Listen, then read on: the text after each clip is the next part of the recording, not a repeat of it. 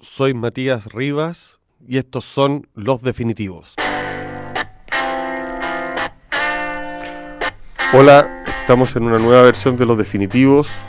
El invitado hoy día es un escritor, un periodista, quizá uno de los hombres más influyentes de Chile, eh, Ascanio Cavallo. Muchas gracias por estar acá. ¿Cómo estás, Matías? Bien, un gusto que hayas venido. Muchas gracias. Es muy larga la lista de libros que has publicado y decir que eres un crítico de cine, yo creo que es algo de lo cual vamos a conversar y es parte de todo esto. ¿no? Está bien. Oye, te, te quería hacer una, una, primera pregunta que, revisando tu obra, una, una, curiosidad, digámoslo así. Has escrito una buena cantidad de libros con otras personas, digámoslo así. Sí. Es que en realidad no he escrito libros. son, son casi todos son series. Eh, y, y, hechas, digamos, en el mundo periodístico. Por lo tanto, como el mundo periodístico es colaborativo, eh, eh, claro, normal que fuera así. La historia oculta del régimen militar era inabordable por uno solo.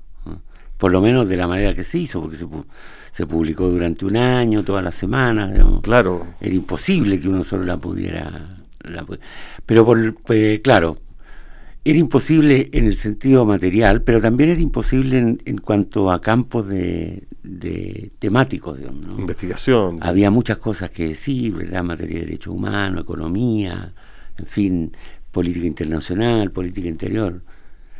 Y los otros que he hecho son parecidos. Sí, bueno, hay otros que son de, auto, de tu autoría absoluta. Y, pero sí, algunos pocos, digamos. ¿no? Y esa, el hecho de escribir con otro... Eh, yo me fijé, eh, no obstante, tu prosa se nota, digámoslo así, ¿no? Ah, no sé, eso no lo sé. Porque si hay algo que, que me gustaría preguntarte es, ¿te cuesta escribir o no? Porque yo tengo la sensación de, de que te fluye. Bueno. No, lo que me cuesta mucho es escribir de cine. No, una barbaridad. Ya. Una barbaridad. Todavía no sé cómo, cómo, eh, cuál es el, el ajuste digamos, el mejor ajuste entre, entre la imagen y la palabra. ¿eh? Cómo traducir desde la palabra lo que ves y lo que, lo que capturas de, de, una película. Eso lo encuentro muy difícil. Y tengo una gran admiración por los críticos que lo logran, pero son únicamente anglosajones, no conozco a nadie en español. O sea, tu mayor desafío a, a la, o sea, en la prosa también radica cuando te tienes que escribir de cine. Aparte de que, de, digamos, no es aparte porque yo estoy acostumbrado a eso por mi oficio, pero, pero es, una, es un agregado importante que es que son las mismas líneas siempre. Sí. Es un corsé, digamos, ¿no? Sí, por supuesto. A veces eso facilita, cuando las cosas van muy mal, facilita, pero a veces te queda corto. la cárcel de las columnas, claro, que decía la, cárcel, la cárcel de la columna, claro. Que, por otro lado, eh, es una buena cosa porque no tampoco te, te, te expandes más allá de lo necesario. Es No, una medida. Yo, en mayo, poco a poco, como juntando la teoría que, que desde hace buena parte, de, llamémoslo así, del siglo XX hacia adelante, los diarios son lugares donde se puede escribir casi de todo. O Sí, sea, de filosofía. De eh, todo, no sé, claro. Lo que pasa es que hay que saber leerla y, y saber Sí. ubicarse en ello. Ah, Cuanto mejor los diarios, mejor más cosas de esas tienen, por supuesto. Claro. Claro, y por eso, en- o sea, yo rescato, por eso me refería a tu, a tu escritura, porque también tiene una prosa que se ve en tus columnas políticas y en, y en libros como La historia de la, de, de la transición, que es un libro que, que es tuyo, nomás, digamos. Sí. Sí, pero yo siento que ahí me cuesta menos porque porque el material es provisto por otros. En general yo reporteo casi todo lo que escribo, eh, todo lo que escribo en política. Eh, y por lo tanto ya en el momento de que conversas con alguien ya empiezas a, empiezas a escribir, digamos, prácticamente. Ya. Claro, ya te van saliendo las frases, se te van armando las ideas, digamos, claro. Y yo sé que eres un lector de poesía, sé que eres un muy buen lector de literatura. eh, la conciencia de que estáis haciendo, de que estás escribiendo, digámoslo así, más allá Sí. del tema, eh, no, no la abandonas nunca, digamos. Pero no tengo no tengo pretensiones literarias, No. lo que tengo lo que tengo es Eh, Conciencia del lenguaje, ¿no? Harto cuidado con el lenguaje, harto cuidado después con la lengua. Como me nombraron académico, me puse además maniático con eso. Ya. Entonces soy muy cuidadoso con los neologismos y con todas esas cuestiones. No, pero sí, el lenguaje yo encuentro que es un tema que es un tema que el, que el periodismo tiende por olas ¿ah? a abandonar y a recuperar. Esto es un, desde que yo conozco, digamos, periodistas, no solamente en Chile, sino también fuera, es un, es un problema que va y vuelve. Hoy día está muy en retirada, muy Sí. en retirada, porque se escribe muy mal. Se escribe eh, con poca conciencia la- del- de, las palabras, más, más que mal. ¿Ah? Se cree que, se está, que las palabras dicen Sí, lo que dicen. sí, que- efectivamente. que es un error. claro, y además como que las palabras no sonaran, Sí, lo que es importante también, como suenan. ¿no? suenan y pesan. Suenan y pesan, claro. Eh, Claro, efectivamente. Entonces, no, yo tengo más conciencia de eso, no tengo, no tengo ninguna pretensión literaria, pero sí, claro, sí, sí de, sí soy un buen lector, y fíjate que me pasó una cosa ahora último. Venía, llevaba años eh, leyendo más bien ensayo, historia, ciencias sociales, ¿no? y como que recuperé el gusto por la novela, fíjate. Y lo estáis Eso es ahora. maravilloso. Claro, ahora lo recuperé, pero volviendo a los clásicos, si no, es muy difícil, ¿ah? Bueno, es que Es eh, difícil. hay que irse a la segura a veces. Hay que irse a la segura, no, hay que irse muy a la segura. No, yo, eh, como te digo, había perdido completamente las ganas de leer, como que lo último que debo haber leído como, digamos, entre autores relevantes puede haber sido los Val Vargas Llosa de La Fiesta del Chivo. De ahí como que había suspendido mi inclinación literaria. Pero, pero después no, fíjate que ahora estoy leyendo más literatura.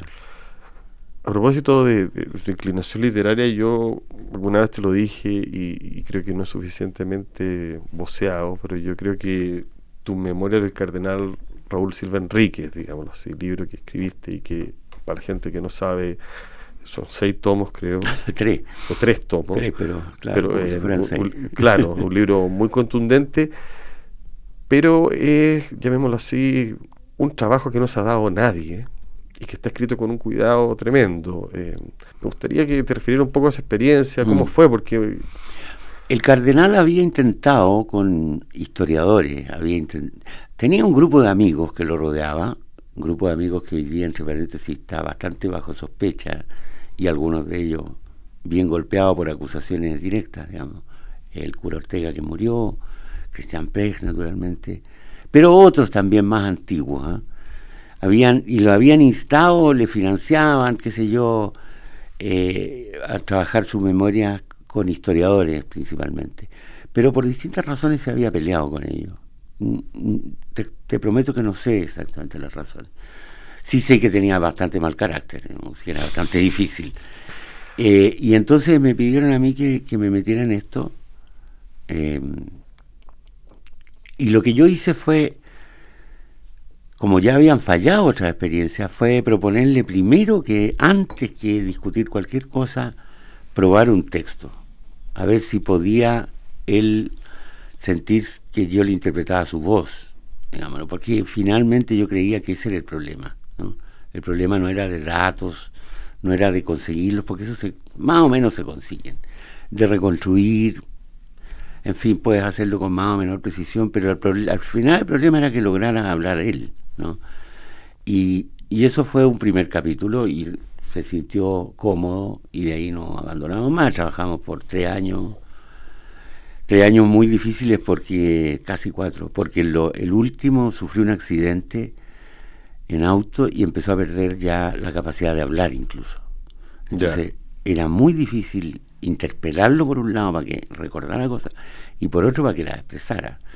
Entonces mm, tuve que trabajar mucho con gente del entorno, en- ir a entrevistar gente que ya lo había, en fin, un trabajo enorme. muy largo, sí, de tres años, claro. Y, y el Y, libro... y- y gratuito te voy a decir porque él partió diciéndome que su, si había ganancia la iba a donar a los niños de la aldea SOS, con lo que me mató completamente. Había sido un codicioso.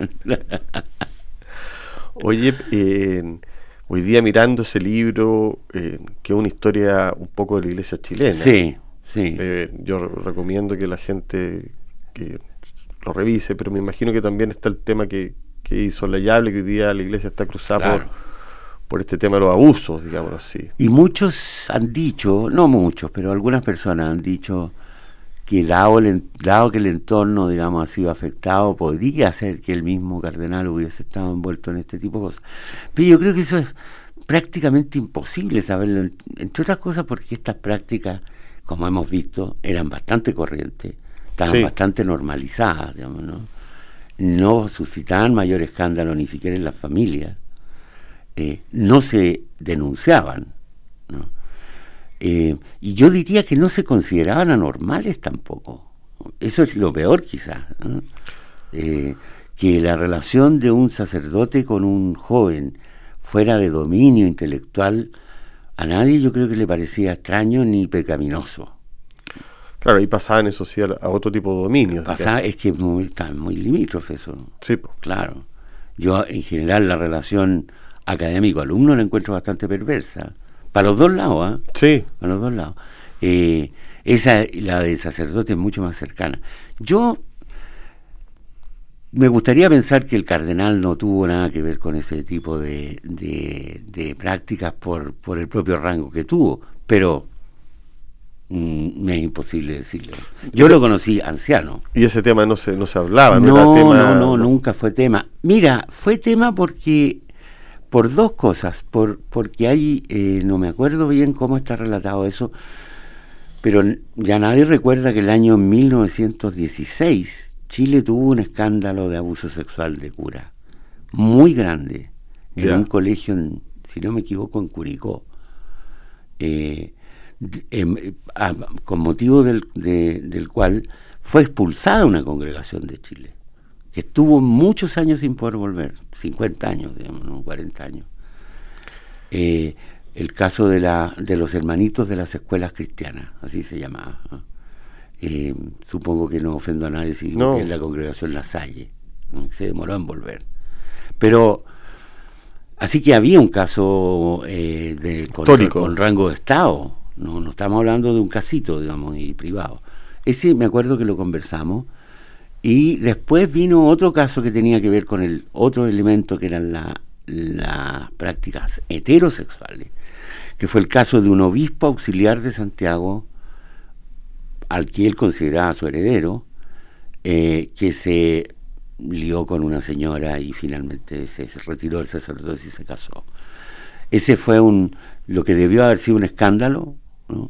Pasó. pasó absolutamente silenciado en Chile. Pero eso lo hablábamos largamente, yo hablé con ese obispo también.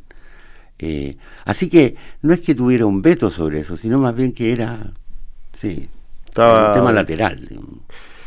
Y Ahora es lateral también si tú consideras todo la- toda la influencia que tuvo Silvio Enrique en la vida chilena, política, social, pero también su influencia en el Vaticano II, o sea, en la Iglesia Universal que se llama. Entonces como que era meterse con temas demasiado chicos. no, y además si no estaban, no, No. tenían eh, antecedentes y cosas, Claro. era muy difícil. eh. No, no había, no había como hubo tiempo después las acusaciones que hubo contra el padre Ortega. Claro, Caradima y todas esas Claro, cosas. que no, después- nada de eso, no. Y te quería preguntar, porque uno, sin duda, la, la historia oculta del régimen militar es una especie de, de libro clásico en esto, o sea, un libro al cual todo lo eh, de referencia. Lo Sí. mismo pasa con la historia de, de la transición. Eh, se te den esas dos referencias y, y me imagino que también han pasado cosas eh, que te pueden hacer pensar, oye, de repente me gustaría poner al día estos libros porque se descubrió un par de, Sí. temas o no. ¿Qué, qué, qué qué has pensado al respecto? Mira, somos tres autores. Sí. Ya es difícil ponernos de acuerdo. ¿no? Ya, ya fue difícil. Fue, pues hace tiempo que no nos vemos, además no, no, no, no, no mantenemos una relación tan estrecha como debería ser. Y, y por lo tanto es un proyecto muy difícil, pero además yo creo que, yo siento que habría una especie de, no sé, a lo mejor es una manía, pero que habría una especie de traición, digamos, a lo que fue. Tampoco pretendo decir que todo lo que dice eso es incorregible y es insanable. No, porque es lo que la historia No. que podían escribir en ese Es la momento, historia que ¿no? podíamos escribir, claro, exactamente. Por ejemplo, todo lo que se supo con el informe RETIC ya era mucho en materia de derechos humanos, por lo menos en términos de números, ¿verdad? nosotros no anduvimos muy lejos, por suerte, pero, pero no, no, habríamos tenido esa capacidad. Oye, hay un, dentro de tu, antes de, dentro de tu, obra hay un libro que es particular, especial, que es Historia de mi madre muerta. Sí. Eh, que es un libro eh, donde un poco autobiográfico y un poco de historia social, llamémoslo así, de, de Chile. Eh, es, ¿Cómo ese libro te parece a ti? Porque yo, yo conozco mucha gente que, le gusta mucho y que es un libro revelador, digámoslo así. Sí. ¿Cuál fue la pulsión que te, que te gatilló sacar ese libro? Yo, mira, yo lo considero un libro periodístico. Casi nadie lo considera así, por desgracia. pero, pero es que partí así, pues yo partí partí con la rareza de que mi mamá había estado presa en un campo de concentración por Pinochet y que salió de ahí más pinochetista que antes. O sea, eso es una... Ese era el tema del síndrome de Estocolmo, digamos, multiplicado por mil y además muy cerca. Pero, pero lo que me interesaba era haber visto que a mi madre, siendo una mujer muy corriente, le interesaba la política. Eso lo encontraba yo muy extraño. Y que le interesara en su generación, que no había tenido ni derecho a voto, hasta por lo menos hasta el cincuenta y tanto, eh, y que le gustaran fanáticamente políticos como Ibáñez o como Alessandri, digamos, ¿no? Eh, eso me llamaba mucho la atención. Entonces quería hacer una crónica. De hecho, pues, la pensaba por una revista, una cosa así, una crónica larga.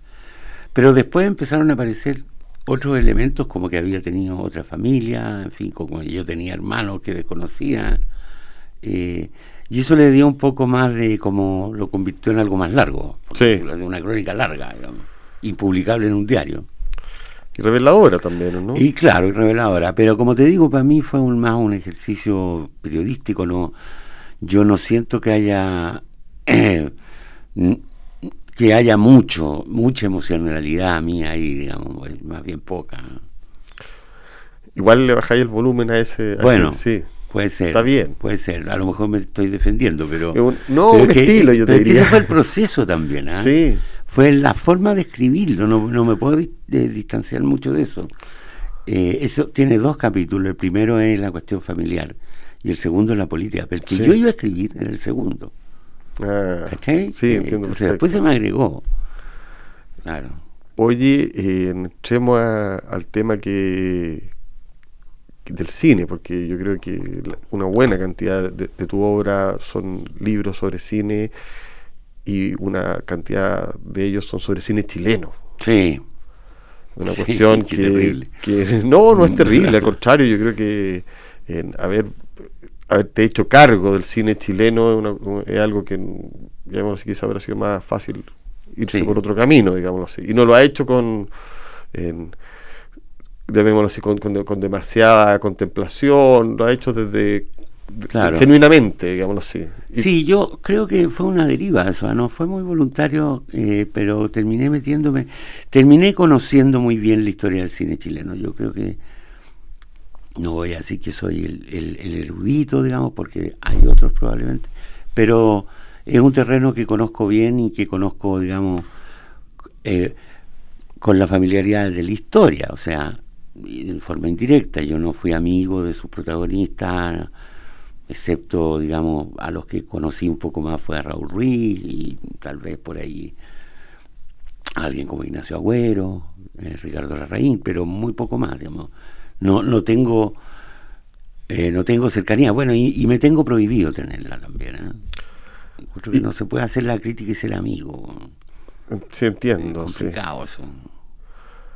Aunque, aunque los ingleses y los son amigos y se... Pero es que tienen otra educación. Sí, sí, no son latinos. No, pues claro, nosotros picamos. Claro, mm. o sea, pienso en, claro, en... Eh, y, lo, y en tu forma de escribir, tú me has dicho que, que, el cine, que los críticos anglosajones han sido fundamentales para acercarte eh, al, cine. ¿Qué críticos? Mira, sobre todo, yo, la, yo creo que todo cinéfilo así apasionado como yo, como con mi amigo Antonio Martínez o como Héctor Soto, hemos pasado por Andrew Sarris, que es como la referencia básica, el primer, el primer americano, digamos, autorista, el primero que se fijaba en la obra de los directores. Y de ahí para adelante uno se empieza a dividir. Yo soy más bien seguidor de Robin Hood, de, de digamos, eh, se me fue el nombre ahora, pero Rosenbaum, eh, de... Sí, tendría que recordar bien, pero son tres o cuatro pero no es la línea, llamémoslo así, apasionada con la nueva ola. Digamos. No, no, no, porque esa es la generación anterior a la mía. Yo, diría que Héctor Soto está más cerca de eso.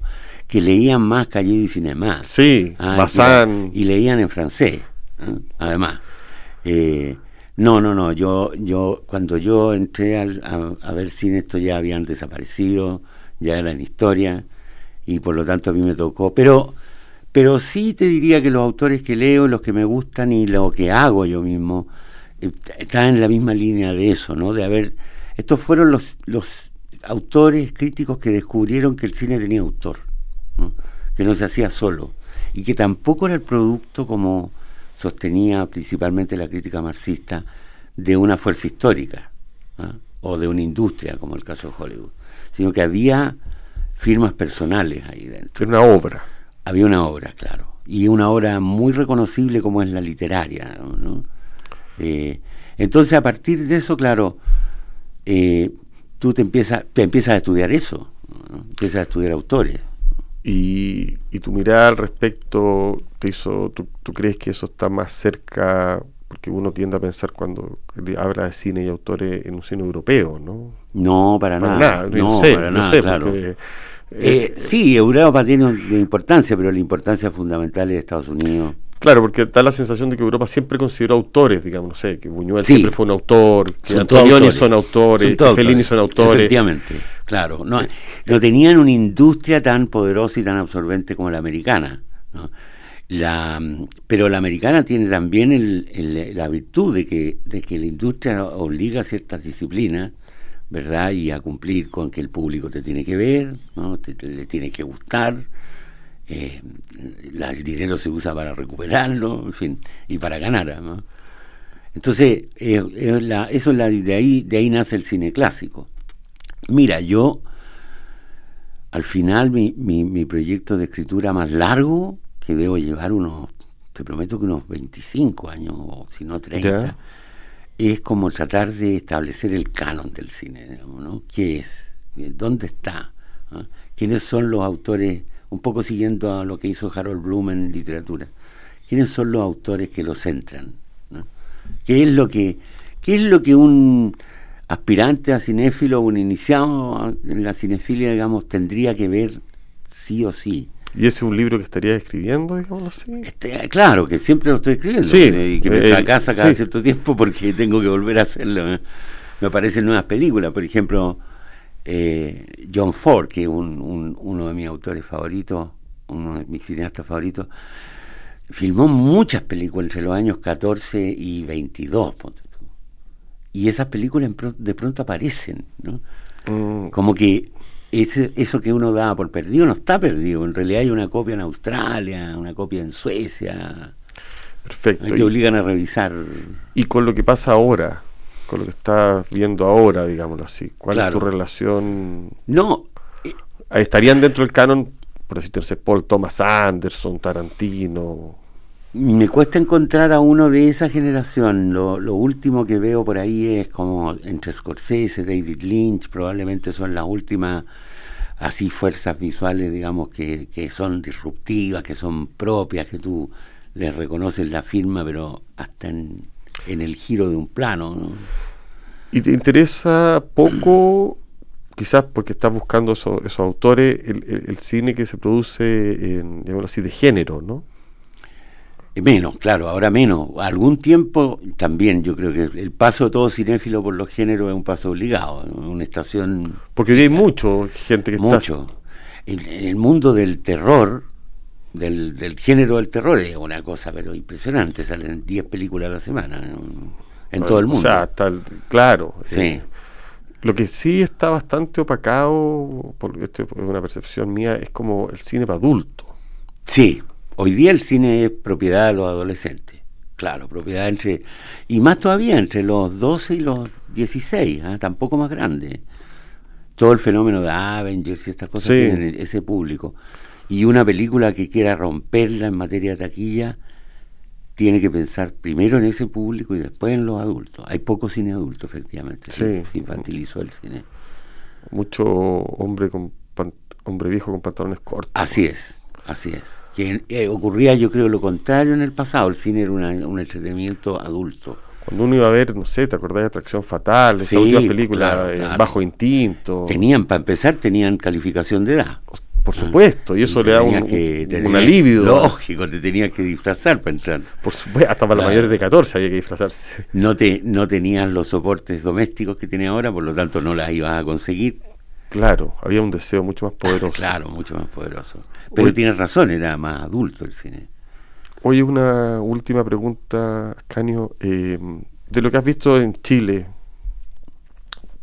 ahora último, ¿hay algo, que te llame la atención a, nivel cinematográfico? Una, no sé, no te estoy pidiendo que me nombre a nadie, sino una tendencia, algo, una línea. Mira, lo que, más, bien, digamos. lo que más me llama la atención es que las. Bueno, no es que sea extraño, es, natural, pero las últimas generaciones han estado empujando muy vigorosamente su salida al exterior, digamos algunos para incrustarse en la industria derechamente y otros para tratar de producir un cierto cine de autor, digamos, en el ámbito más europeo, si tú quieres, con bastante éxito. ¿ah? Yo a mí me, da, me parece un poco relevante que tengamos un Oscar, pero pero dentro de lo poco relevante es un punto, digamos, ¿no? y, es un punto que significa que que alguien como Sebastián Lelio, que probablemente tenía muchas limitaciones de producción en Chile, hoy día tiene todas las ventajas para producir una película. Lo mismo que las tendrá probablemente em, el director de la película sobre Alexis Sánchez, ¿no?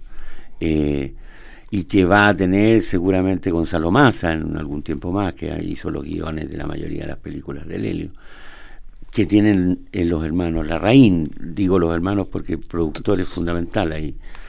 Eh, por primera vez veo una presencia real eh, fuera de los mercados chilenos, que me parece interesante con los límites que eso tiene, digamos, ¿no? es interesante como fuente de trabajo, como flujo de, de, digamos, de producción, pero no necesariamente interesante en términos artísticos ni de expresión. Ya será de a poco, ya. sí, es un proceso, pero es, primera vez que eso ocurre, porque piensa que la última generación que estuvo fuera de Chile y fue relevante fue la del exilio. O sea, es la generación que estuvo obligada. No deja de ser, ¿eh? No deja de ser. Pues. Fíjate que dentro de eso, Raúl Ruiz, una obra que es como la. En el cine, y pues sobre todo para el cine chileno es como Neruda, pues es una sombra inmensa, todavía cubre a mucha gente, todavía es como decía, como decía Enrique Lind, déjame pasar. Claro, dámela pasar. claro, dámela pasar. Muchas gracias, Caño, por esta conversación. Gracias a ti, pues, Matías. Nos vemos en los definitivos la próxima vez y que esté muy bien.